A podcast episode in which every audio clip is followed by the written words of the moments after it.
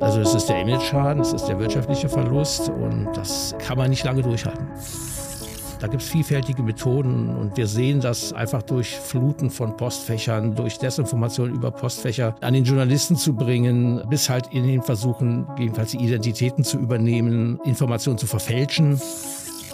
Da werden alle Sicherheitshebel ausgesetzt, ja, und du kannst halt dem äh, sagen, was immer du möchtest, er generieren und er macht das dann weißt du genau, hier ist die starke Macht des Staates, der die dich halt eben dazu zwingen kann.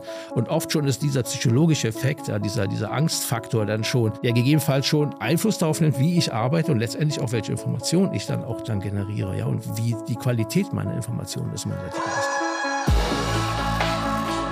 Das ist der Human Firewall Podcast mit Dr. Niklas Hellermann. So, und damit freue ich mich, dass wir wieder da sind und wir starten wieder mit unserem Human Firewall Podcast. Und ich freue mich ganz besonders auf den heutigen Gast, weil wir eigentlich auch ein super Timing haben. Wir starten das Jahr, es ist ein sehr politisches Jahr weltweit. Ähm, es ist ein Jahr, wo wir schon sehr viel darüber sprechen, wie können wir eigentlich die Demokratie oder die Demokratien dieser Welt verteidigen und auch schützen.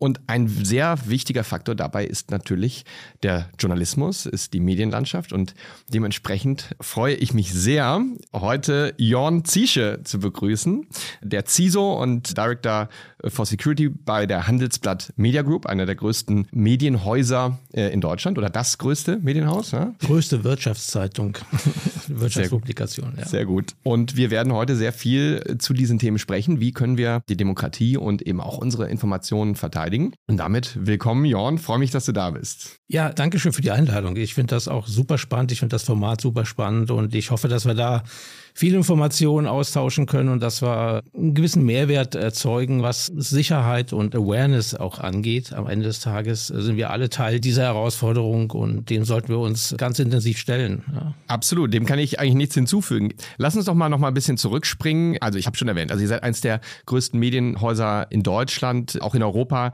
Du bist schon relativ lange beim Handelsblatt, glaube ich, erstmal so im Bereich IT gestartet, aber jetzt schon sehr lange Richtig. natürlich auch im Security-Bereich. Wie bist genau. du reingekommen? Also ich bin jetzt ich habe nochmal rekapituliert, bevor ich hierher gefahren bin und ich bin in der Tat schon mit dem mit der Handelsblatt Media Group und damals noch Handelsblatt oder die Verlagsgruppe Handelsblatt schon seit über 30 Jahren verbunden. Anfänglich halt eben im klassischen IT-Umfeld als Programmierer in der Laufbahn, dann später als Projektmanager, ähm, Projektleiter, äh, habe dort halt eben die klassischen Themen, Systemeinführungen, Systembetrieb, Rechenzentrumsbetrieb, was man dann so macht in der klassischen IT, ne? bis hin zu der ersten Einführung der ersten Internetzugänge und der ersten E-Mail-Postfächer einzurichten, dass dann alles äh, damals hochkam, die ersten Firewalls aufzubauen. Und äh, so war das Thema immer auch ein Stück weit natürlich mit Security verbunden, wobei das zu der Zeit natürlich bei weitem nicht so ausgeprägt war und auch die Herausforderungen nicht so groß waren. Ja.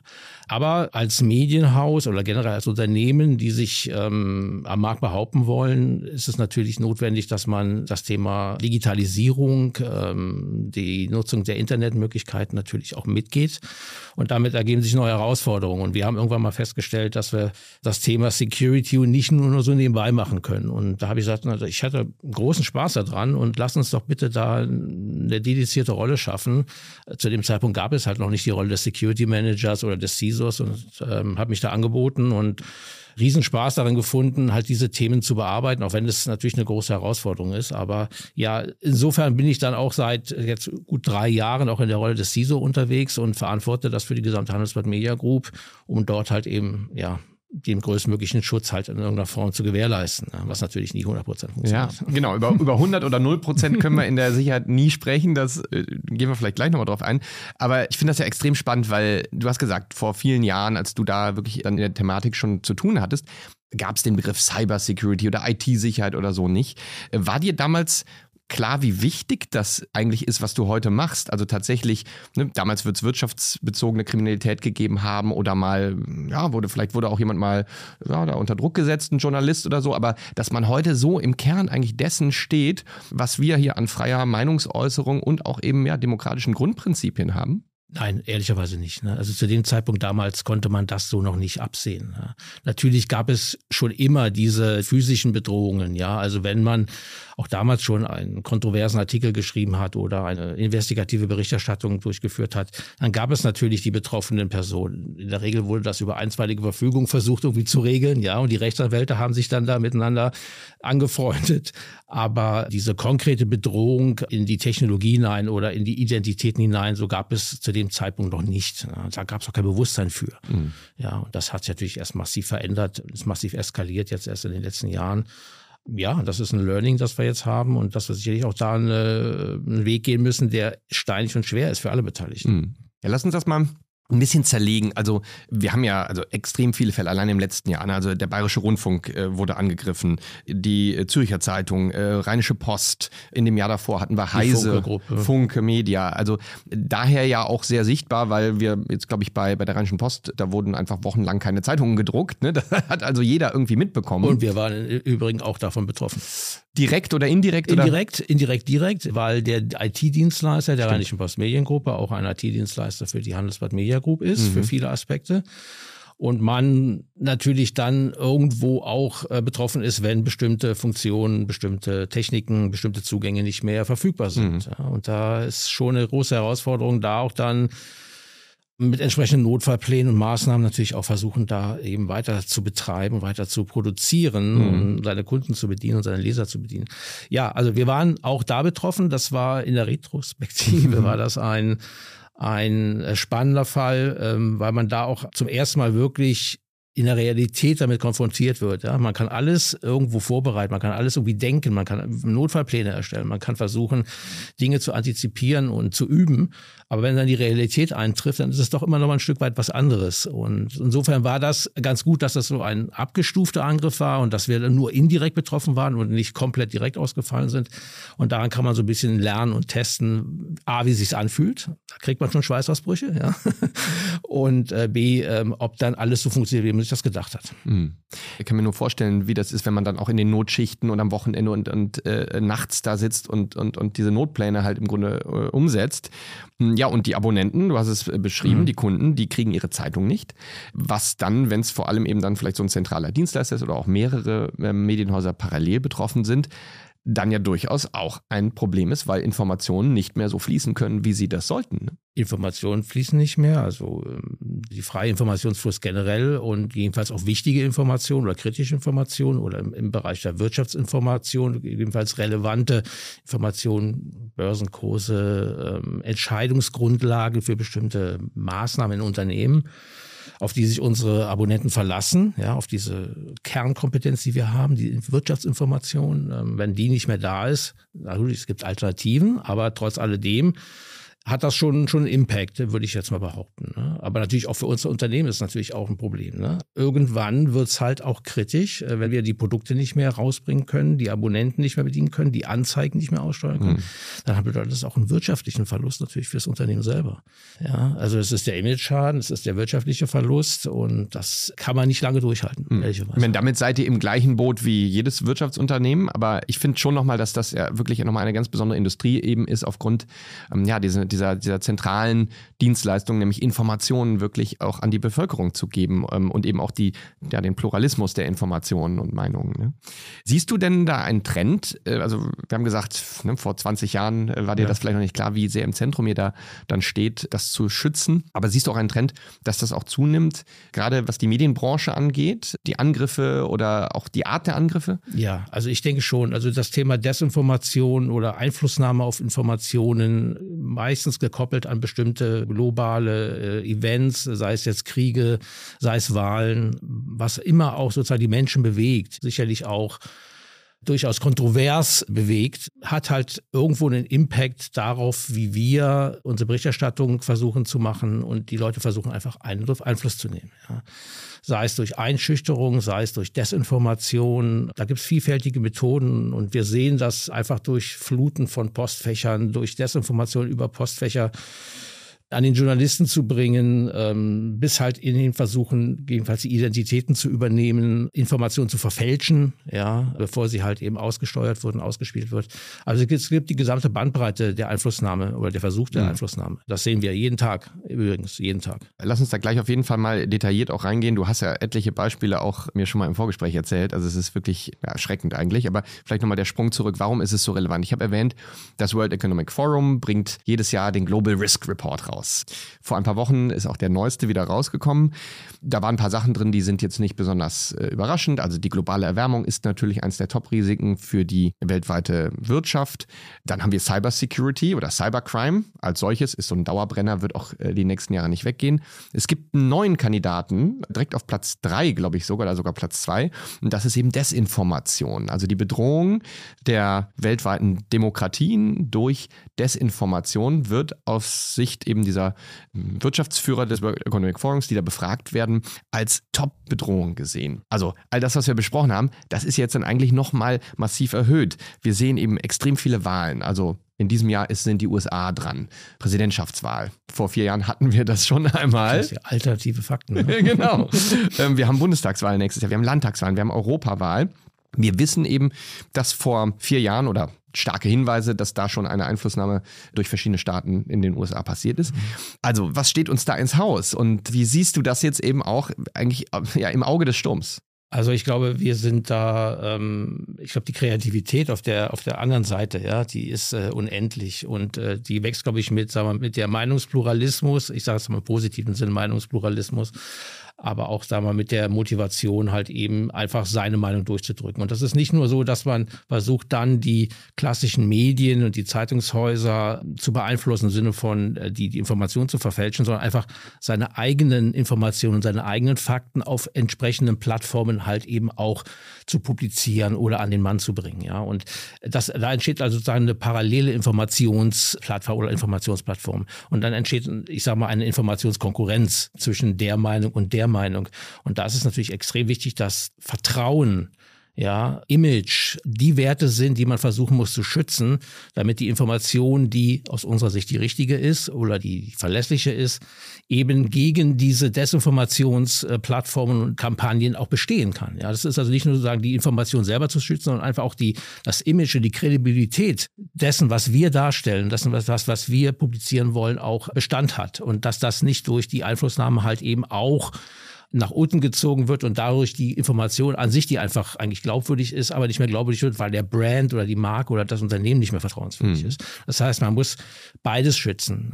Das Unternehmen, das, das Brand, äh, das Image, aber auch natürlich die Information selber. Mhm. Und das ist also, von daher gehen wir uns aber auf eine, eine multidimensionale Abwehrkampf, der nicht nur rein Informationstechnologie ist oder die Information selber zu schützen oder den Zugang zur Information zu schützen, sondern auch das Unternehmen und das Image zu schützen, dass das nicht durch diese Maßnahmen auf der anderen Seite halt mal, in den Schmutz gezogen wird. Mhm. Ist natürlich leichter gesagt als getan, wenn wir natürlich uns auch Fälle angucken. Ich glaube, im November letzten Jahres war es. Da kursierten dann Audiofiles, äh, die vermeintlich aus irgendeinem Leak äh, kamen, wo dann der Tagesschau-Chefsprecher äh, Jens Riewe, aber auch Susanne Dautner irgendwie eingestanden oder sich sogar entschuldigten dafür, jahrelang falsche Dinge berichtet zu haben. Aber passte natürlich extrem zu dem Narrativ in entsprechenden Gruppen, die gesagt haben, ja natürlich, guck mal, jetzt die Systempresse muss sich hier selber korrigieren, weil da war irgendwas falsch. Oder ich erinnere mich jetzt an die ganzen Demonstrationen gegen Rechtsextremismus, wo dann auch angezweifelt wurde, sind denn das überhaupt echte Fotos oder sind die manipuliert? Was können wir tun? Ich glaube, und da sind genau die Grenzen für jetzt ein Unternehmen oder eine Sicherheitsabteilung. Ja, ähm, da hat man keinen Einfluss mehr drauf. Und das ist dann sicherlich etwas, was man in der Gesellschaft etablieren muss. Ja, also welche Methoden und welche Mechanismen wirken da eigentlich und die Menschen einfach da in die Lage zu versetzen, selber zu beurteilen, was ist noch glaubwürdig und was nicht und wo verlassen wir hier gerade den Pfad der echten Information und bewegen uns in die Desinformation. Und das ist natürlich schwierig, zu einem gewissen Zeitpunkt an die Menschen heranzukommen, wenn sie schon andere Plattformen und andere Fakten als die realen Fakten äh, für sich ansehen. Dann muss man versuchen, sie wieder abzuholen. Das kann eigentlich nur über naja, Informationskampagnen über, über Erziehung. In der Schule schon muss das eigentlich schon beginnen. Wie gehe ich mit Medien und Informationen um? Wie kann ich beurteilen, welche Information noch glaubwürdig ist? Wie kann ich beurteilen, welches Brand vertrauenswürdig ist? Und natürlich auch die, die Entwicklung begleiten. Das kann nicht nur eine Einmalmaßnahme sein, so wie wenn ich nur einmal Awareness-Kampagnen fahren, sondern ein kontinuierliches immer wieder aufsetzen und immer wieder zu hinterfragen, wo stehen wir gerade? Ja, das halt eben voranzutreiben. Und ich glaube, das ist einfach etwas, was uns mehr und mehr und mehr beschäftigen wird und mehr und mehr Zeit kosten wird und mehr Aufwand bedeutet, mehr Investition bedeutet auch in diese, diese Soft Skills und die Human Skills halt zu investieren. Ja? Also die Leute müssen einfach in die Lage versetzt werden, zu beurteilen, was passiert ja. da eigentlich im Hintergrund. Ja. ja, denn oft äh, kommen dann ja so die Diskussionen auf, aha, wir haben jetzt Deepfakes, naja, dann schauen wir jetzt mal in Richtung der KI-Betreiber oder, oder Modellentwickler, also ne, Firmen wie OpenAI, wo man dann sagt, ja, die haben jetzt eigentlich die Sorgfaltspflicht, die müssen das dann watermarken, die müssen irgendwas entwickeln, was ja. das erkennen kann, dass es sich um einen Fake handelt. Wir wissen, dass das technisch extrem schwierig ist und wahrscheinlich auch nicht möglich sein wird. Und wenn jetzt alle kommerziellen Betreiber natürlich watermarken würden, naja, es gibt extrem viele Open-Source-Modelle. Das würde das ja nicht lösen. Das ist eine einfache Lösung. Ne? Ich glaube, die Diskussion, die haben wir schon in der analogen Welt gehabt, wenn wir über, über Markenfälschung gesprochen haben. Ja, wie kann man sozusagen da die Marken schützen mit irgendwelchen Hologrammen und sonstigen Dingen? Das funktioniert immer nur zu einem gewissen Zeitpunkt für ein gewisses Thema, ja. Aber das ist keine Pauschallösung am Ende ja. des Tages. Ja, ja. ja, und deshalb, glaube ich, ist das wichtig. Du hast es genau angesprochen man muss das Kontextwissen äh, steigern, man muss die digitale Mündigkeit eigentlich äh, ja, steigern. Ne? Also die, ja. Naja, und die Angreiferseite, also du hast das, das Thema KI, mhm. äh, Large Language Model, ChatGPT, äh, die Möglichkeiten, die es da gibt, halt eben Informationen zu generieren oder zu verfälschen.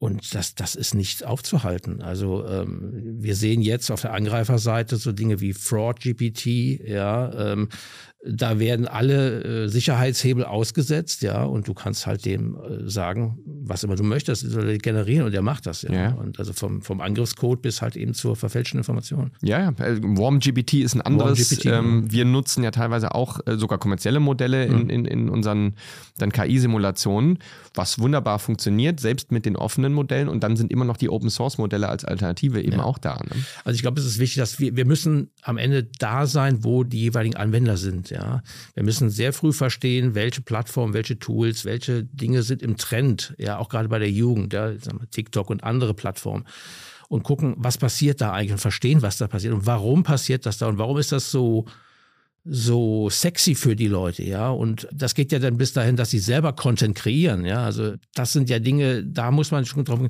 welcher Content wird generiert, warum wird er in dieser Form generiert, warum, warum ist er so erfolgreich, mhm. ja, um dann zu sagen, okay, wir müssen auch auf diesen Plattformen unterwegs sein und wir müssen die, die Tools, die Methoden nutzen, die letztendlich die andere Seite auch nutzt, ja, mit den gleichen Mitteln. Ich will nicht jetzt nicht wieder von Hackback reden oder sonst was, aber wir müssen verstehen, was da passiert, um halt eben auch die richtigen Antworten zu finden, ja, und ja. dann, und dann auch, auch, auch den Mut zu haben, sich dann auch dahin zu begeben ja? Mhm. und die Dinge da einfach auch zu verstehen. Ja, ja. Ja, so ein bisschen Society-Hacking, aber für die gute Seite, dann ist natürlich immer die Frage, wer ist die gute, wer ist die schlechte, das ist dann fließend. Ist denn vielleicht, also wir haben über, über Meinungspluralismus gesprochen, natürlich äh, gibt es die Trusted Brands in der Medienlandschaft, aber das verlangt doch eigentlich auch, wenn wir jetzt sagen, wir wollen, äh, der Fokus ist darauf, wirklich verlässliche Informationen zu stärken, doch dass auch alle Medienhäuser oder alle Entitäten, die, die da aktiv sind, auf allen Bereichen auch vielleicht des politischen Spektrums zusammenarbeiten, oder? Sicherlich wird es irgendwann notwendig sein, ja, United Forces zu bilden. Ja, also irgendwo kommt man natürlich auch als Unternehmen an die Grenzen dessen, was möglich ist und was man auch finanzieren kann.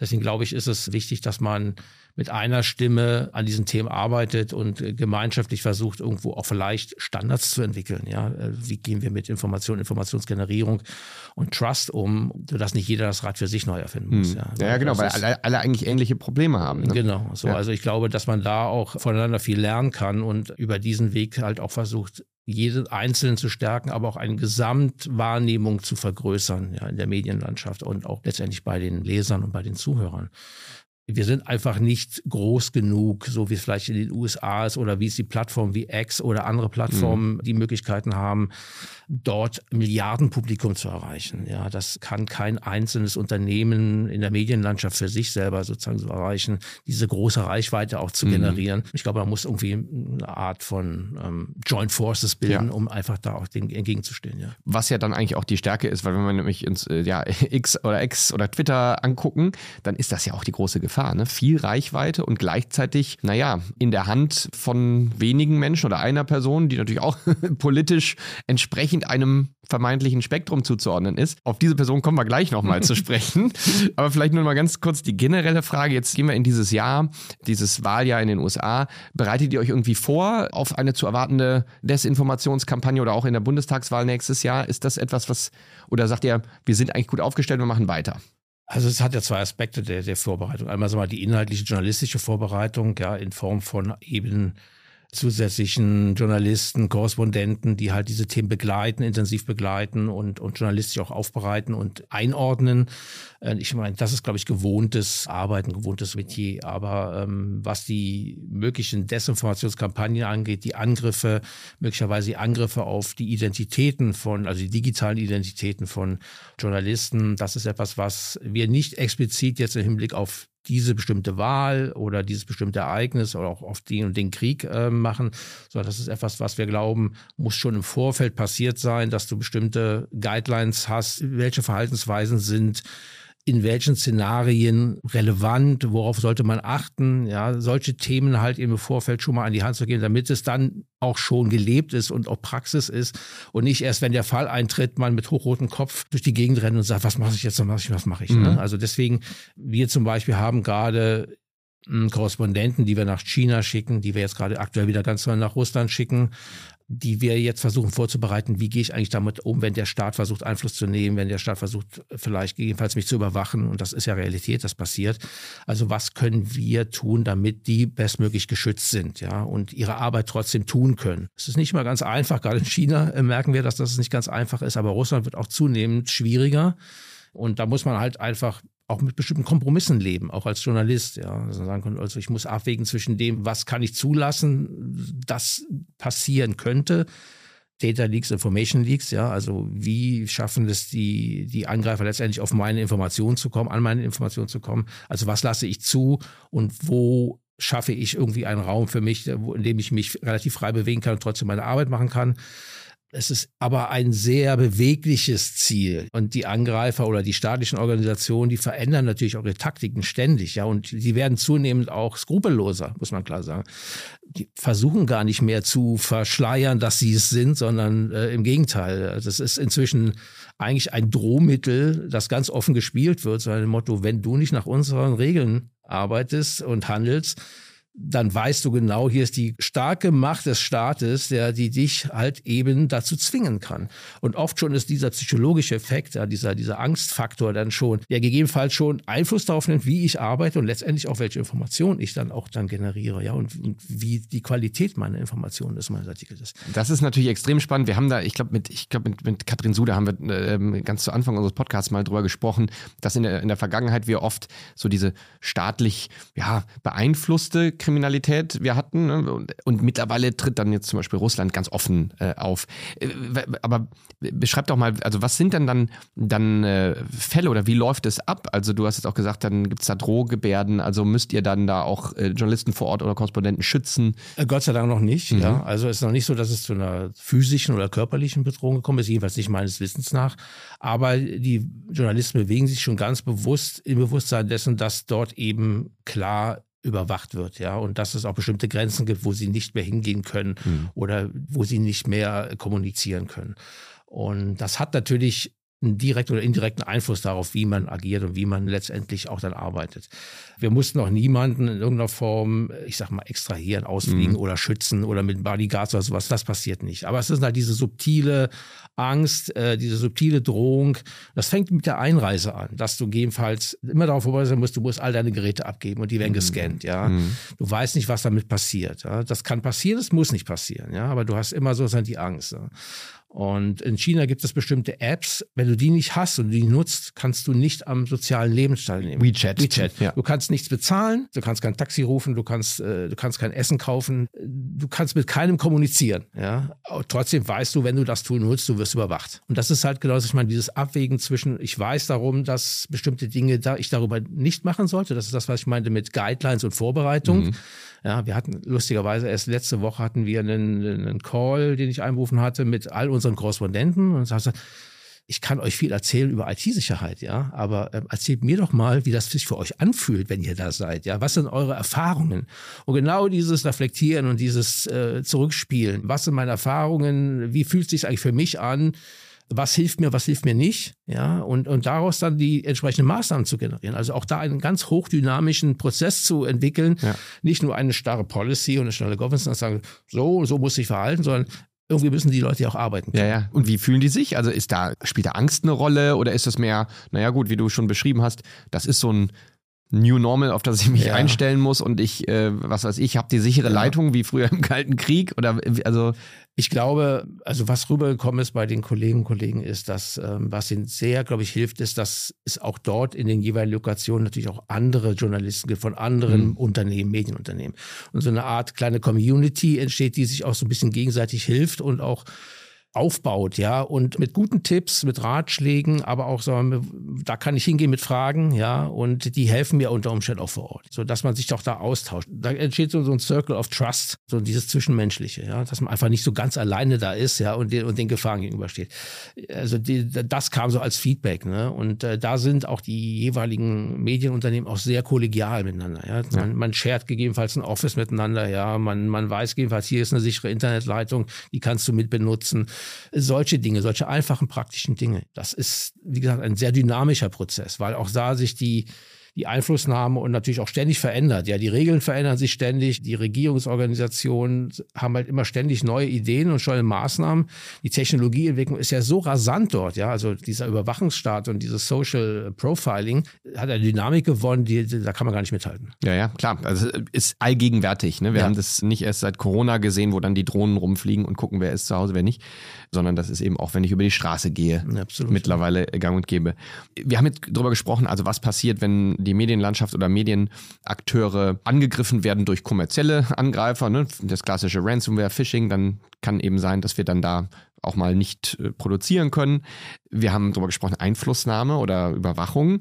So klassisches Agenda-Setting kenne ich noch von früher, ne, dass man eben versucht, auch vielleicht auch Meinungen in den journalistischen Bereich reinzubringen oder das auch mal zu präsentieren. Identitätsdiebstahl hast du darüber gesprochen. Mhm. Was sind noch so ja, Motivationen, warum man jetzt insbesondere auf Journalisten als Angreifer zugeht? Also natürlich klar, also seine Agenda durchzusetzen, äh, sein Thema durchzusetzen, ähm, das ist das eine. Ich glaube, das andere könnte sein, Revenge, Rache. Also ähm, es gab eine, eine kritische Berichterstattung und man versucht sich da in irgendeiner Form zu rächen. Sei es jetzt digital, also nicht physisch, das habe ich noch nicht erlebt, aber sei es halt eben durch einen DDoS-Angriff oder halt ja. eben Mail-Flooding, irgendwelche völlig abstrusen, irre langen Texte in die Postfächer reinzuschicken und das jeden Tag aufs Neue, ja, sodass äh, quasi im Postfach immer ständig irgendwie völlig wirren Nachrichten auftauchen und eigentlich nur noch die Leute genervt sind.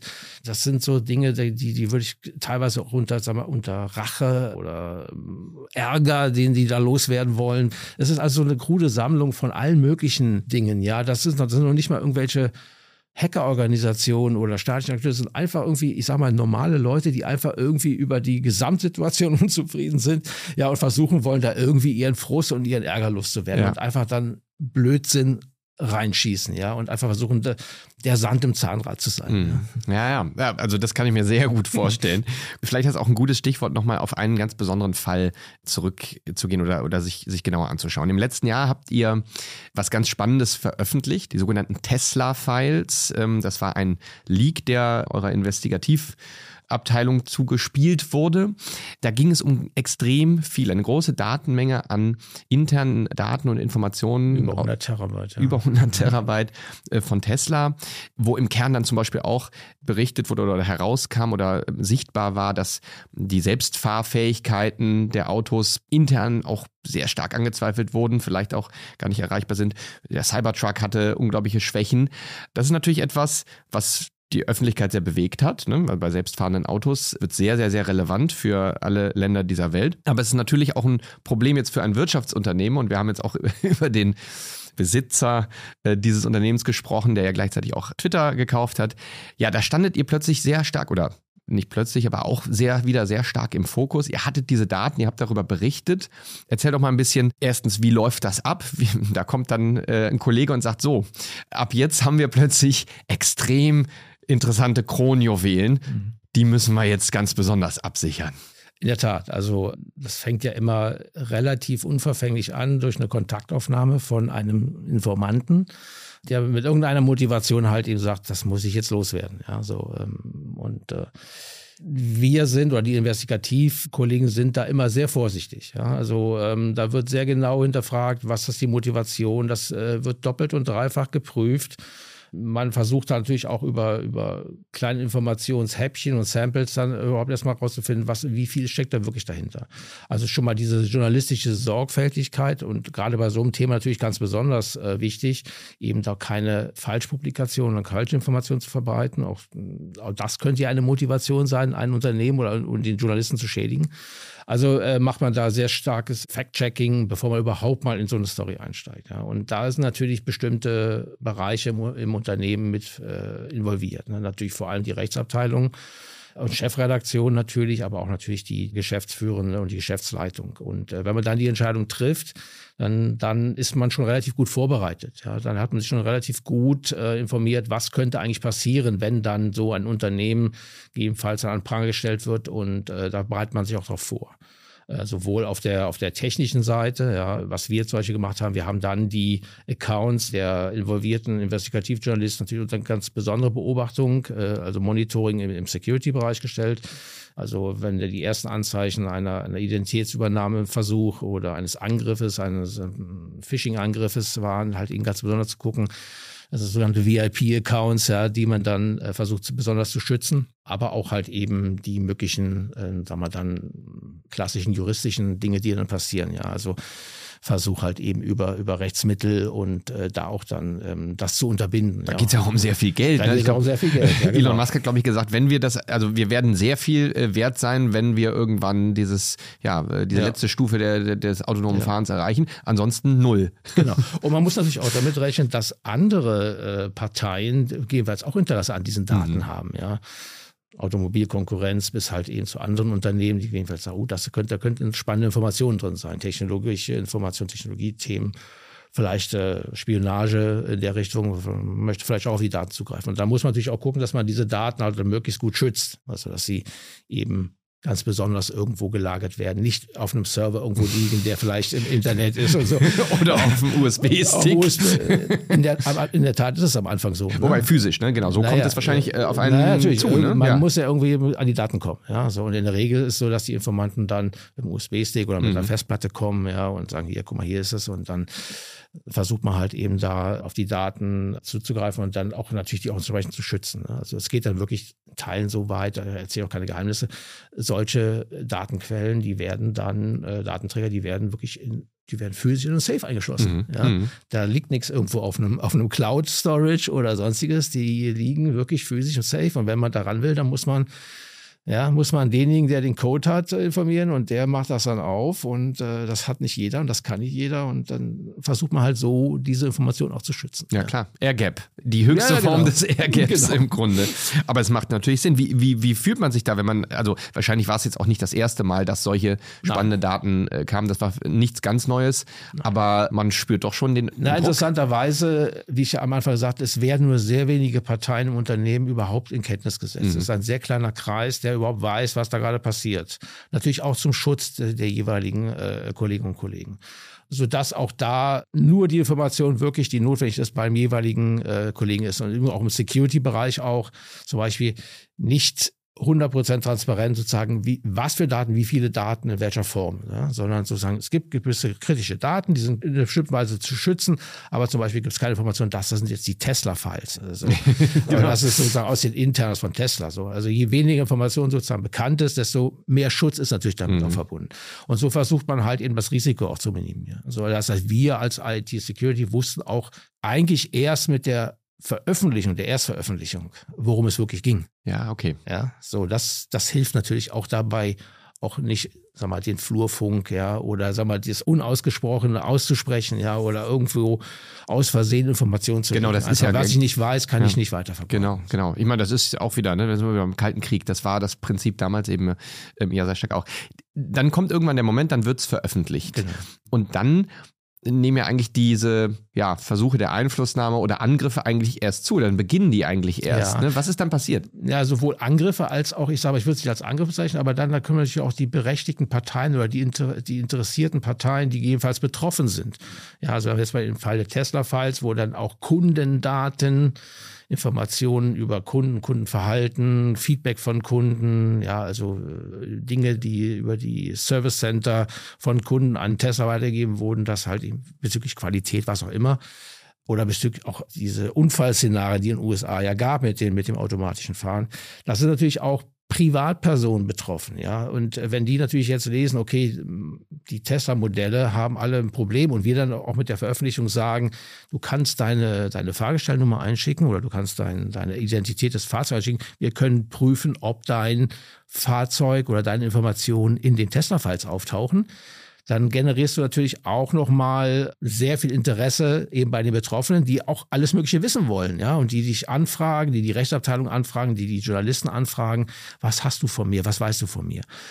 Und dann kommt halt eben der Betroffene, also die Tesla, ja, und die, die sagt, wir müssen da irgendwie versuchen, das zu verhindern. Mhm. Ja, und dann gibt's natürlich die üblichen Auskunftsersuche, dann über Datenschutzthemen, äh, die Anfragen, was weißt du über mich, lösche alle meine Daten, die du über mich hast, ja, als, als Person, als Mitarbeiter, weil DSGVO, ja, äh, steht mir ja zu, ja, ich möchte gerne, also Auskunftsersuchen, mhm. Löschersuchen, das prallt dann auf einmal auf das Unternehmen ein, auf die Rechtsabteilung ein. Und in hoher Zahl. Da ne? gibt es dann halt hunderte, tausende Anfragen in Teilen, sozusagen, Versuch halt eben da auch naja, die Organisation auch zu beeinflussen, vielleicht auch so ein Stück weit zu verängstigen und auch vielleicht ein Stück weit zu behindern. Ja, einfach sozusagen dadurch, dass man nervt oder versucht halt eben massiv Druck zu machen, ja, um dann vielleicht dann weitere Veröffentlichungen auch zu verhindern. Aber da wir als Journalist oder als, als Medienunternehmer einem besonderen Schutz unterliegen, haben wir da auch die entsprechenden Möglichkeiten, dem auch entgegenzutreten. Aber es ist halt Arbeit, es ist halt Aufwand, der dann Ja, steht. Aufwand, der dann auf eine Rechtsabteilung auch zukommt, die Kollegen. Ja. Ne? Also, aber ihr habt das gut,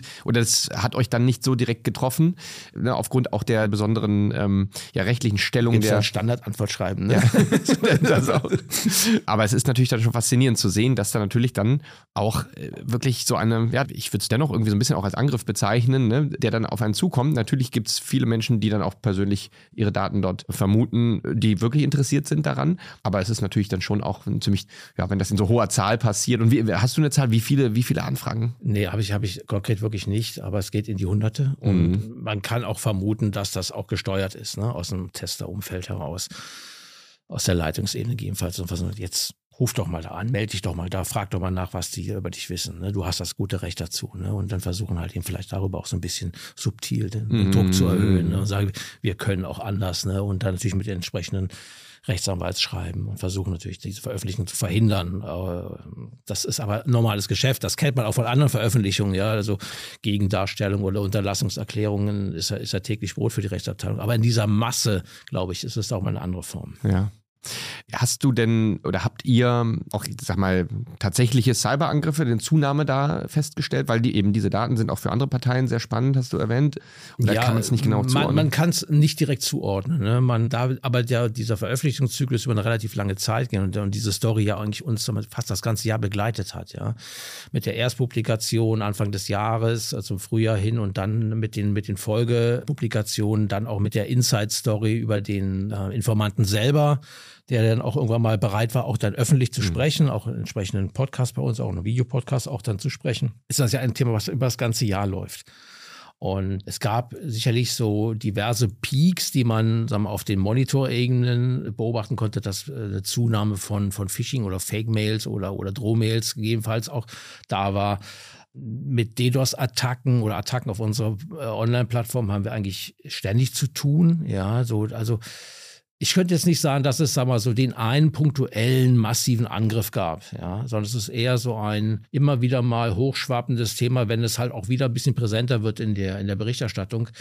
Aber es war jetzt nicht so, dass jemand wirklich versucht hat, explizit uns zu hacken und anzugreifen. Also da könnte, könnte ich jetzt nicht sagen, dass wir da was festgestellt ja. hätten. Und ich meine, das ist euer täglich Geschäft. Ne? Ihr müsst äh, Dinge in die Öffentlichkeit bringen, die Parteien ja, verheimlichen wollen oder eben unter, unter Verschluss behalten wollen.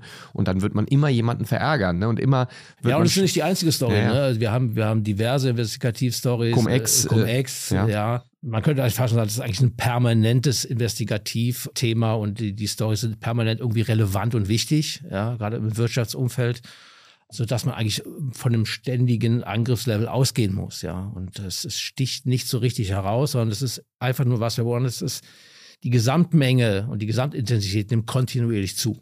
Also das nimmst du wahr oder das, ja. sieht, das seht ihr ja. und sicherlich aus den verschiedenen Bereichen, eben aus der Wirtschaftskriminalität, die einfach, sag ich mal, nur mit Phishing und Ransomware angreifen will. Das nimmt ja auch so, das sehen wir ja in, in vielen Industrien, aber auch so diese Versuche der Einflussnahme. Das, das ist etwas, was zunimmt, sagst du. Absolut, ja, ja, ja.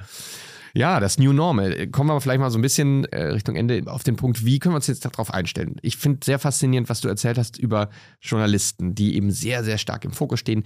Die haben einen ganz besonderen, natürlich auch ja, Arbeitsablauf, die stehen unter Zeitdruck, die arbeiten teilweise eben in, in, in unterschiedlichen Settings, sind unterwegs und manchmal eben auch in nicht ganz freien Demokratien. Wir arbeiten jetzt schon seit längerem eigentlich auch zusammen, auch äh, in diesem kleinen Teilbereich der, der Sensibilisierung, der Security Awareness. Kannst du uns mal so ein bisschen vielleicht da durchleiten? Was, was macht ihr da, um eben auch insbesondere die Journalistinnen und äh, Journalisten, aber natürlich auch die restlichen Mitarbeitenden zu sensibilisieren? Ja gut, also neben dem inzwischen klassischen Awareness-Programmen, die wir auch mit SoSafe machen, sehr erfolgreich machen inzwischen, auch das ist ein Learning, das man am Anfang äh, macht und das ist auch etwas, was sich etablieren muss. Aber wenn sich dann einmal etabliert hat, dann ist das ein wertvoller Beitrag für die Gesamtawareness und für die Grundawareness auch äh, insbesondere. Aber ich glaube, das reicht nicht aus. Sondern ich glaube, man muss darüber hinaus auch versuchen, also nicht dieses einseitige, ich beschieße die Leute mhm. sozusagen mit, mit Phishing-Kampagnen und zwinge sie in E-Learning-Maßnahmen, sondern man muss versuchen, auch den Dialog zu finden. Man muss auch versuchen, das Feedback zu bekommen. Man muss versuchen zu verstehen, was motiviert denn jetzt den, den, den Einzelnen sozusagen äh, auf eine bestimmte Mail, auf eine bestimmte Phishing-Kampagne zu reagieren und warum hat er sich dazu entschieden, jetzt zu klicken oder nicht? Im Übrigen auch, kommen wir vielleicht noch auf die anderen äh, sagen wir, Kanäle zu sprechen später mal. Äh, Mail ist ja nun nicht mehr der einzige Kanal, über den solche Angriffe kommen. Aber man muss verstehen, wie die einzelnen Mitarbeiter motiviert sind und warum sie bestimmte Dinge gerade so ähm, vielleicht nicht, nicht erkannt haben und dann versuchen dort aufzusetzen und Informationen entsprechend genau so herauszugeben und zu begleiten. Auch das ist ja wieder ein sehr dynamischer, sehr dynamisches Umfeld in diesen Angriffsszenarien. Und die muss man verstehen. Und das kann man einfach nur verstehen, wenn man den Feedback von den Leuten kriegt und über eine positive Fehlerkultur das auch zu, zu bestärken und sagen, es ist gar nicht schlimm, dass du, dass du jetzt gerade so reagiert hast oder dass dir das passiert ist, sondern ich möchte eigentlich verstehen, warum das passiert ist und damit es dann später für dich, aber auch für alle anderen Kolleginnen und Kollegen dann vielleicht transparenter ist, was da gerade passiert ist. Und deswegen versuchen wir auf allen möglichen Kommunikationskanälen, die wir haben, ja, sei es jetzt in Teams, sei es, äh, früher hatten wir noch Slack, das haben wir jetzt nicht mehr, aber überall dort, wo wir sie erreichen können und wo sie selber unter unterwegs sind, versuchen möglichst viel Information zu verbreiten und möglichst in den Dialog hineinzukommen. Und was ich immer wieder merke, ist, in dem Moment, wo du etwas thematisch besetzt, dass sie auch in das Privatleben mitnehmen können. Ja, für ihre eigene, ihr eigenes digitales Leben, ja. Also diesen Mehrwert generieren kannst, hast du einen ganz anderen Aufmerksamkeitslevel. Komischerweise ist es bei vielen Menschen immer noch so, in dem Moment, wo sie in einem Unternehmen oder im Büro sind, ja, und in ihrer Arbeit sind, haben sie ein ganz anderes Mindset, was Awareness, was Sicherheit angeht, als wenn sie in den Privatbereich wechseln. Ja. Weil der Privatbereich in dem Moment ist für sie existenziell wichtig. Mhm. Ja, das Unternehmen ist, das Unternehmen existiert auch, wenn ich da irgendwie angegriffen werde, denken Sie. Ja, also es ist halt, ich bin nur ein kleines Rad da, ja, und da sorgt schon eine große IT und eine mhm. große Security dafür. Aber wenn ich mich im Privatbereich bewege und dann auf einmal das erste Mal merke, dass ich vielleicht jetzt doch irgendwie auf den Sparkassen geklickt habe und jetzt irgendwie mein, mein Virenscanner hochgeht, ja, dann ist ein ja, hochroter Kopf und Schweißausbruch. Ja, du hast es die heiß-kalt-Momente genau. genannt. Ne? Ja. So, und wenn man, wenn man es schafft, sozusagen diese, diese Themen für den Privat Privatbereich auch mit zu mhm. transportieren, einen Mehrwert zu generieren für den Mitarbeiter. Ich glaube, dann kommt man sehr viel stärker an die, an die Leute und kriegt ein viel größeres Awareness-Level. Und wenn man dann diesen Catch hat, wenn sie dann am Haken hat, sozusagen, mhm. da muss man das weiter spinnen. Ja? ja? Da muss man halt immer wieder verstehen, was passiert da gerade, was sind die Trends, äh, wie könnte das auch im privaten Bereich äh, einflussen und dann aktiv in die Kommunikation gehen und einfach sagen, informieren, informieren, informieren und idealerweise täglich, wöchentlich, wie auch immer, immer wieder präsent sein. Weil ja. es ist, Menschen vergessen so schnell. Der Job ist gerade ganz dringend, äh, der Workload ist riesig, ich habe 20 Kommunikationskanäle, über die ich irgendwie Informationen kriege dann geht die, die Security-Information, die geht sofort unter und am nächsten Tag ist es schon vergessen. Wissen wir ja auch aus der Psychologie, ne? Ja. Da, da gibt es dieses Gesetz des Vergessens. Nach ja, einer Woche ist schon irgendwie 70 Prozent sind wieder weg. Lass uns mal auf ein, zwei Themen eingehen. Ich glaube, das Spannendste ist genau dieser dieser fließende Kontext zwischen Privat und Beruf ist auch etwas, was wir auf der Angreiferseite sehr stark sehen. Ich habe da eben, als wir hier noch im Vorgespräch saßen, äh, eine Nachricht bekommen von einem neuen äh, Mitarbeitenden äh, und der also ist ganz frisch eingestiegen und schrieb mich an, hier, das ist doch garantiert nicht von dir, weil das ist etwas, was wir immer sehen, wenn wir neue Mitarbeitende onboarden, dann kriegen die über einen LinkedIn-Crawler, wird das wahrscheinlich ausgelöst, eine Phishing-Mail von mir, mhm. also eine echte, ne? aber auf dem privaten E-Mail-Account, etwas, was wir natürlich über die Firmen-IT nicht steuern steuern können. Aber naja, Gott sei Dank bei uns sind die Mitarbeitenden sehr aware, dann kommen die natürlich auf mich zu, was super ist, was natürlich genau das Richtige äh, ist. Und hier sieht man eben sehr deutlich, dass das so verschwimmt, ne? der, der private und der berufliche Kontext. Und ja, die Konstante ist eigentlich der Faktor Mensch. Und es gibt eben noch den Mehrwert. Ne? Das finde ich das, find das spannend. Ist das etwas, was ihr speziell auch nochmal thematisiert, also auch so dieses, dieses Warum äh, hinter ja. Sicherheitsmaßnahmen? Ja, absolut, ja, ja. Also ich glaube, es, dieses Thema ist sowieso schon so mit Technik und Technologiebegriffen besetzt. Ja, wenn wir über Phishing, also allein die Differenzierung zwischen Phishing und Spam und mhm. Scam und Social Engineering. Und dann kommen noch diese ganzen drei Buchstaben IT-Abkürzungen, die man in allen Bereichen hat. Ja, und das, der, sag mal, der normale Anwender ist hoffnungslos verloren. Der will das auch gar nicht differenzieren können, sondern wir brauchen irgendwie einfache, klare Beispiele, die einfach zeigen, so sieht das aus und ist egal, wie das heißt, das ist böse, weil. Und äh, diese ganze einfache Kausalität herzustellen, die man auch im Privaten transponieren kann, sagen, wenn du im Privaten auf eine hm, DHL-Mail klickst, weil du gegebenenfalls gerade ein Paket erwartest, weil du einmal bei Amazon etwas bestellt hast, ja, dann solltest du einmal dich fragen, hast du was bestellt? Und dich fragen, äh, ist das jetzt plausibel, dass irgendwie gerade eine Meldung kommt, dass das nicht zugestellt werden konnte und du bist aber zu Hause? So einfache mhm. ja, Relation herzustellen und dann zu sagen, ja, eigentlich hast du recht. Eigentlich, ähm, wenn ich jetzt darüber so nachdenke, verstehe ich das auch, ja. Kann ja gar nicht sein. Mhm. Ich hätte jetzt aber wahrscheinlich draufgeklickt, weil eigentlich möchte ich gerne das Paket sofort haben. Ja. ja so. Und darüber kann man so ein Verständnis entwickeln über diese Mechanismen, äh, wie solche Angreife erfolgen, ohne, sag mal, psychologische Termini oder Technologietermini zu benutzen, ja. ja weil die Leute einfach irgendwann das schalten die ab. Ja, ja, ja. Ach, komm doch nicht damit, ja, verstehe ja. ich sowieso nicht. Ja. Ich wollte hier eigentlich nie, nicht nochmal eine Doktorarbeit drüber schreiben. Ein Thema äh, psychologische Termini, das ist ein gutes Stichwort. Du hast ja auch gesagt, also den Leuten auch so ein bisschen den Menschen irgendwie erklären, was sind die Mechanismen, die gerade verwendet wurden, um mich hier zu manipulieren oder, oder was will vielleicht ein Angreifender oder, oder wie macht er das? Wir machen ja auch immer diesen Report, den Human Risk Review und äh, schauen uns da auch an, welche Angriffe oder welche psychologischen Mechanismen sind am erfolgreichsten im jeweiligen Jahr. Ein Thema, was sehr häufig oben rauskommt, ist Neugier. Also wenn man Phishing äh, zum Beispiel macht, dann ist, funktioniert Neugier sehr gut. Das ist ja ein Problem, wenn man es mit einer Population von Menschen zu tun hat, wie Journalisten und Journalistinnen, die ja qua Amt und qua Beruf extrem neugierig sein sollen, ne? oder? Extrem neugierig sein sollen, aber auch extrem kommunikativ sein sollen, ja. Also es ist ja extrem wichtig, dass man möglichst offen und frei kommunizieren kann, mhm. ja, in beide Richtungen. Von daher ist natürlich das, der Dialog und der Austausch extrem wichtig.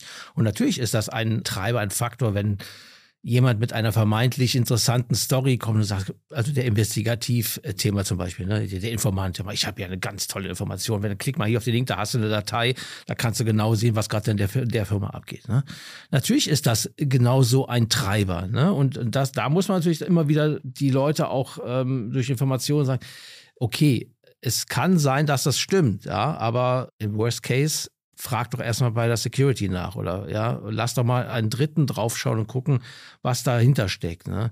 Und ich glaube, dass das sich inzwischen etabliert hat. Also durch diese ständigen Informationskampagnen und dieses ständige Bewusstsein schaffen, gibt es eine gewisse Bereitschaft, sage ich mal, dort auch nicht auf den ersten Reflex zu handeln ja, und sagen, dieser Moment mal Moment, ja, mhm. so kurz vor dem Klick, so, dass das in Erinnerung kommt, ah, nee, da war da was. Bitte keine Links klicken. Ja? Das, das ist immer so, diese Mantra-mäßigen, mhm. ja, keine Links klicken, die Security informieren und so weiter. Da, wenn das sich einmal festgesetzt hat im Kopf, ja, dann kann man das auch gut vermeiden. Ja? Und natürlich wir haben diese Fälle, ja. Mhm. Es gibt die Klicks, ja, und es gibt die, ah, passiert mir nie, aber jetzt, ja. ich war gerade abgelenkt. Das ist aber das Menschliche, ja. Und dann haben wir natürlich auch den FOMO-Effekt. Also Fear of Missing Out. Ich, ja? muss da jetzt. Ich, also, ja. ich, da will ich auch was von haben. Da muss ich dabei sein, ja. Also, das sind diese Neugiertreiber, ne. So, ich habe Angst, etwas zu verpassen. Und das in dieser schnelllebigen Welt ist das natürlich nochmal äh, mhm. exponentiell. Ne? Ja, also, wir, wir, sind ja auf, auf dem Handy da trainiert eigentlich. Ja, und wenn unser Belohnungssystem. Als ne? Journalist ne? gegebenenfalls, also hat ja andere die Story vielleicht vor mir. Ja, ja Zeitdruck ist, Zeitdruck. Ein, ist, ja, ist auch ja. etwas, was, was wir in den Statistiken sehen, was extrem gut funktioniert. Aber du hast eben auch einen Effekt beschrieben, ja, durch das kontinuierliche Training. Und ne, früher hat man einmal das, das Training oder die Unterweisung gemacht und dann war es äh, gegeben. Äh, der Amerikaner spricht vom Muscle Memory oder in genau. Fleisch und Blut genau. übergehen. Genau. Oder ich glaube, äh, ne, in der Psychologie sagt man System 2. Das ist das was ganz schnell funktioniert, wenn man das einmal so eintrainiert, das Verhalten, was in Fleisch und Blut übergegangen ist, dann kann man es eben auch in den Zahlen sehen. Und das ist vielleicht nochmal so ein Punkt, auf den ich nochmal ein bisschen näher eingehen möchte. Die Mitarbeitenden sind natürlich ein, eine wichtige Gruppe von Menschen, mit denen du arbeitest äh, in deiner Rolle, aber es gibt ja auch noch quasi das Management oder eben dann die Frage, was machen wir überhaupt in Security und wie berichtet man das auch? Du hast da auf der Human Firewall Konferenz auch zugesprochen, das fand ich sehr spannend. Eben auch die Zahlen, die dann da rauskommen. Also ist das jetzt bei einer Phishing-Simulation die Klickrate, die runtergeht oder die Reporting-Rate, die hochgeht? Was ist da wichtig, wenn man über Zahlen spricht? In der Security allgemein, aber jetzt auch hier nochmal speziell. Also gerade im Management, glaube ich, ist es extrem wichtig, dass man klare und einfache Entscheidungsgrundlagen hat. Management muss sehr viele Entscheidungen treffen zu unterschiedlichsten Themen. Und äh, es ist wichtig, dass die, die, die Basis, also die Entscheidungen fundiert sind auf einer einer klaren Datenbasis schnelle, relevante Informationen einfach aufbereitet, verständlich aufbereitet, sodass sie eine gute Basis bieten, um halt eine entsprechende Entscheidung zu treffen. Ja. Auch hier wieder das gleiche Thema wie auch mit den normalen Anwendern. Wenn es um IT, IT-Landschaft, IT-Investitionsentscheidungen geht, es sind hochkomplexe Themen hochkomplexe Abhängigkeiten, viele IT-Begriffe, die man möglichst vermeiden sollte bei so einer Entscheidungsgrundlage, ja, die auch, glaube ich, in wenigsten Fällen relevant sind. Jetzt gerade die Technologie oder die Schnittstelle oder was auch immer dort eben relevant ist für das Thema. Und deswegen klare Fakten, Zahlen, das sollte idealerweise nicht mehr als ein oder zwei Sheets sein, ja, und auf der Basis halt eine Entscheidung treffen zu können. Und Management ist in der Regel analysiert, was ist der Status quo, wo kommen wir her, wo gehen wir hin, wie ist die Tendenz und war eben die Maßnahme, die ich hier entscheide oder entschieden habe, erfolgreich und kann ich auf der Basis halt eine Folgeentscheidung treffen. Im Sinne von, machen wir weiter, müssen wir was verändern. Ja? Also Datenbasis, Grundlage, Empfehlung und dann zu sagen, drei Zahlen idealerweise, ja, da komme ich her, da bin ich, da will ich hin. Das ist die Trendlinie positiv oder negativ, warum positiv oder negativ und dann sagen, okay, was müssen wir tun? Ja, nein, ja, nein, Entscheidung. Das ist, glaube ich, so ganz wichtig, dass man diese, diese Information, diese Aufbereitung hat, um einfach da auch schnell zu einer Entscheidung zu kommen und nicht in eine Diskussion zu kommen. Mhm. Ja, du hast mal gesagt, dann in, dem, in diesem Interview, es ist dann also einfach und genau mit den relevanten ja, Schlussfolgerungen, um dann eben auch Verbündete zu finden im Unternehmen, eben auch in der Führungsetage, ob das jetzt um Budget geht oder generell um einfach ja das Thema auch nochmal höher zu hängen und zu sagen, hey, das ist hier, das geht uns alle an, wir müssen, ja. müssen alle Verbündete Beispiel, sein. Ein tolles Beispiel jetzt kann ich bringen, weil wir hatten, als wir gestartet sind mit SourceSafe, mit der Awareness-Kampagne, hatten wir das Thema E-Learning nicht verpflichtend gemacht. Mhm. Hatte unterschiedliche Gründe. Ähm, zu dem Zeitpunkt waren unglaublich viele verpflichtende Trainings, ja, ähm, Arbeitsplatzschutz, äh, TÜV und so weiter und so weiter. Und ähm, die Leute waren alle ein bisschen angenervt, ja. da geht so viel Zeit drauf und ja, ist so Nerven muss ich immer wieder machen und kostet mich Zeit und ich bin doch unproduktiv und so weiter. Also wir haben es nicht verpflichtend gemacht. Ja. Und äh, wir haben halt in, in, dem Verlauf gemerkt, dass sag mal, die Zahlen ja sehr schwer runtergingen. Ja. Also es war echt ein Kampf und bei der Vorlage der Zahlen und auch der Entscheidung, wie machen wir weiter äh, im Managementbereich, halt eben gesagt haben, naja, wir sehen eine gewisse Entwicklung, aber wir, wir glauben, dass wir es verbessern könnten, wenn wir halt eben das E-Learning solche verpflichtend machen würden, weil wir da glauben, dass die Leute dann halt eben mehr Background und mehr Grundlagen haben, um halt die richtigen Entscheidungen zu treffen. Und das konnten wir halt dann auch aufgrund sagen wir, der, der Vergleichszahlen, die die Analytics von SoSafe mhm. auch liefert, also im Branchenvergleich zum Beispiel, in der Rücksprache mit den Ansprechpartnern bei SoSafe, sagen, naja, also wir haben die Erfahrung gemacht, dass wenn ihr das E-Learning auch verpflichtend einführt, beziehungsweise das E-Learning eine hohe Durchdringungsratung hat, dass die Zahlen runtergehen. So, und das sind natürlich dann Informationen gepaart mit dem, was man sieht sozusagen im Verlauf der, der Klickzahlen die einen dann helfen, eine Entscheidung zu treffen, liebes Management, wir brauchen hier eine Managemententscheidung, die heißt Anweisung an Unternehmen, verpflichtendes E-Learning. Ihr müsst das jetzt alle machen. Und ist das genau so ein Punkt, ja, wo man sagen kann, hier hat man die Datenbasis und hier hat man eine, eine Handlungsmöglichkeit mhm.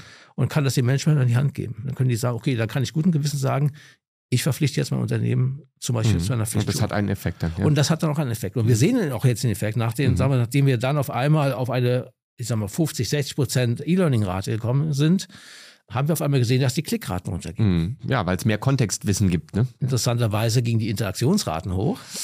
Also oh. bei denen, die dann do doch noch durchgekommen sind, mhm. war dann der, der Umkehreffekt, dass Leute sagen, okay, die ist jetzt sicher die Mail, ja, weil da habe ich drauf geklickt, ich habe das Learning ja gemacht, ich habe die als, als gut eingeschätzt und dann kam die Interaktion. Ja. Aber gut, da hat man dann die nächste Stufe des. Äh, genau, des aber dann hat man ne? auch wieder einen, ja. einen, einen Handlungspunkt und kann sagen, also okay, hier müssen wir fokussiert reingehen mhm. und noch mehr schulen, ja, und noch mehr Awareness bilden. Mhm. Ja, spannend. Ja, und so muss man sich, da hat dann auch jede Organisation ihre eigenen Eigenheiten und, und speziellen ja, Hebel, die man so ziehen kann. Und so geht dann die, die Journey weiter. Ich glaube, Journey ist so, oder, oder, ja, Journey ist ein guter Stichpunkt. Wir kommen nämlich langsam zum Ende. Wenn wir jetzt, das ist vielleicht einfach nur die Frage an dich, wir haben jetzt einen großen Bogen ja, geschlossen von wirklich der Medienlandschaft, der Verteidigung der, der Demokratie und eben wie man es dann auch in der Organisation macht. Was glaubst du, kommt in diesem Jahr auf, auf uns zu, auf dich zu? Was sind so deine Top drei Punkte, die du vielleicht auch unseren Hörern mitgeben mhm. möchtest? Äh, ich weiß nicht, ob ich drei finde, aber ich glaube, der wichtigste äh, Punkt ist, dass die Nutzung der verschiedenen Kanäle, der Kommunikationskanäle ja massiv zunimmt. Ne? Also die Menschen bewegen sich auf allen möglichen Plattformen und Kommunikationskanälen, sowohl im privaten als auch im Businessumfeld. Ja, also wie wir auch als Medienlandschaft, wir müssen ja überall präsent sein, sei es auf Facebook, sei es auf X. Also auf allen möglichen Social-Media-Plattformen oder Kontaktpunkten, wo wir unsere Hörer und Leser äh, auch finden. Und da entstehen natürlich auch neue Angriffsflächen. Ja, Kommunikationskanäle bedeuten immer natürlich auch, dass es eine Möglichkeit gibt für jemanden, da versuchen, Einfluss zu nehmen, anzugreifen, was auch immer. Das heißt, wir müssen uns sehr stark darauf vorbereiten, auch diese Kanäle in den, in den Awareness- und Security-Fokus zu bekommen. Die laufen oft auch noch rein security-technisch, oft auch noch völlig außerhalb, sagen wir, der normalen Abwehrmaßnahmen und Mechanismen, weil sie einfach auf Plattformen unterwegs sind, wo man keinen Einfluss drauf hat. Ja, so dass da muss man sehr viel über Training und Awareness äh, versuchen, da ein Bewusstsein zu schaffen. Was sind da die Angriffsmöglichkeiten? Also das wird ein klarer Fokuspunkt sein und wir müssen klar auf das Thema KI schauen. Ja. Sowohl wie wir KI selber nutzen und welche Risiken damit verbunden sind, immense Chancen, aber auch natürlich auch unter Umständen Risiken und natürlich wie die Angreiferseite die KI-Themen für sich nutzt, um uns anzugreifen. Auch da sehen wir inzwischen sagen wir so, die ersten zarten Versuche von automatisierten Angriffsmails, teilweise auch schon sehr weit entwickelte, die schon bestimmte Themen aufgreifen, sei es aus abgefangenen Mails oder komprimierten Konten auf Mail-Kontext aufsetzen, daraus automatisiert sehr, sehr, sehr realistische Dialoge bauen, muss ich sagen, ja, wo dann eigentlich an einem schon gar nicht mehr sage, das muss doch eigentlich von dem sein. Ja? Wir sehen eine massive Zunahme an kompromittierten Business-Accounts, mhm. die halt eben schon mit uns in irgendeiner Form in Kontakt waren, wo wir mit Adressen schon in den Kontaktlisten sind und die dann automatisiert hunderte von Mails an Kontakt bei uns im Unternehmen versenden und die sehr, sehr realistisch aussehen, weil sie einfach Bezug nehmen auf bestehende Dialoge, bestehenden Austausch. Und ich glaube, davon wird noch viel, viel, viel mehr kommen. Mhm. Und ähm, das sind so die Fokuspunkte, auf die wir uns konzentrieren müssen. Wir müssen das ganze Simulationsthema auf das Smishing, Wishing ausbreiten. weil da, ich glaube, die Angreifer und auch die Anwender letztendlich haben verstanden, dass das E-Mail-Thema inzwischen im klaren Fokus ist ja, mhm. und dass das Awareness-Thema klar auf E-Mail fokussiert ist. Und die, die, Angreifer bewegen sich jetzt halt auf die anderen Kanäle, wo sie wesentlich höhere Erfolgsraten haben, weil es einfach noch nicht so im Awareness-Fokus ist. Ja. Und deswegen, darauf müssen wir uns konzentrieren. Ja. Ist auch etwas, was wir in den Zahlen sehen, dieses Pre-Texting und das, das mit Einbeziehen weiterer Kommunikationskanäle wie Anrufe, wie SMS, sehen wir ganz klar eben auch in Zahlen. Und wir haben ja auch in der Human Firewall Conference ein, ein System äh, präsentiert, wie man das eben vollkommen automatisiert machen kann. Und also ich meine, wenn, ne, wenn wir das da vorstellen, dann bedeutet ja. das auch, es gibt mit Sicherheit schon eine gute Anzahl an Gruppen, die das ja. so eben für kriminelle Zwecke verwenden. Wird. Und wir machen das, äh, auch das haben wir letzte Woche gerade gemacht. Also ich, ich sprach ja über dieses Thema, man muss ständig den Dialog suchen und ständig gucken, was passiert gerade in der Landschaft, um das wieder aufzunehmen thematisch und wieder an die Kolleginnen und Kollegen zu bringen. Wir haben in der letzten Woche, das machen wir, versuchen wir jetzt regelmäßig zu machen, einer meiner Security Engineers ähm, machen wir so, so Workshop-Runden, jeder ist eingeladen. Serious Playground heißt das bei uns. Mhm. Ähm, da hat dann einer der Kollegen, der, der Security Engineer, hat dann äh, zum Beispiel über das Darknet erzählt. Ja, mhm. gesagt, und nicht nur erzählt theoretisch, sondern gesagt, jetzt gucken wir mal, wie sich das aussieht, mhm. ja, wie sich das anfühlt. Ja, und auch da dann so Plattformen gezeigt, wie, guck mal, hier kannst du eine Telefonnummer eingeben und dann gibst du einen Text ein und dann drückst du auf Anrufen und dann macht der tausend Anrufe auf einmal, mhm. ja, und schickt diesen Text gesprochen in der Sprache von vielleicht der Geschäftsführerin. Ja. So. Und das ist Realität. Mhm. Und da, da braucht keiner IT-Technik, der braucht einfach, das ist sogar eine freie Plattform. Mhm. Ja, da kann jeder, der dann Zugang zum Darknet hat, kann sich auf diese Plattform geben und kann da anfangen, Nummern einzutippen und die Leute anzurufen. Und ihm reicht es, wenn er von 1000 Anrufen genau einen Erfolg hat, über den er dann irgendwie weiter angreifen kann. Ja. Und das zu zeigen, nicht nur in der Theorie zu erzählen, da gibt es ein Darknet, was ist das eigentlich, mhm. sondern da gibt es eine Applikation, die sieht so aus und da tippe ich jetzt seine Nummer ein, mhm. ja, und dann passiert das und das. Das sind so dann die Aha-Momente, die dann dann, ja. ja. ah, okay, das habe hab ich ja, so habe ich das jetzt doch nicht gedacht. Und das bleibt hoffentlich dann ein bisschen länger noch äh, im, ja. im, im, System 2 oder, oder Muskel-Memory oder wie wir es auch nennen wollen. Und das ist etwas, was auch nochmal zeigt, wir müssen konstant am Ball bleiben. Ich erwarte nicht, dass wir irgendwann sagen, so, jetzt wissen wir alle Bescheid, jetzt ist irgendwann die Gefahr gebannt und alle, alle wissen, was zu tun ist, sondern wir sehen, Angreifende sind kreativ, es ist eine Industrie, es wird ähm, dahingehend immer weitergehen und wir müssen uns verbünden im Kampf eben gegen Cyberkriminalität und vor allem auch der Verteidigung der freien Demokratie. Ja. Jon, vielen, vielen Dank. Ähm, ich danke dir für ein extrem spannendes und ja wirklich also aufregendes Gespräch fast, weil also das ist ein Einblick, der glaube ich für viele Hörerinnen und Hörer sehr, sehr spannend war. Freue mich, dass du dir die Zeit genommen hast und sehr gerne. Äh, ja, äh, wünsche dann dir und unseren Zuhörerinnen und Zuhörern noch einen schönen Tag. Danke euch.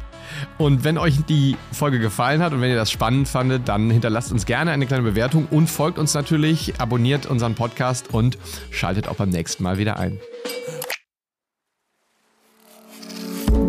Der Human Firewall Podcast von SoSafe wird produziert von Early Studios.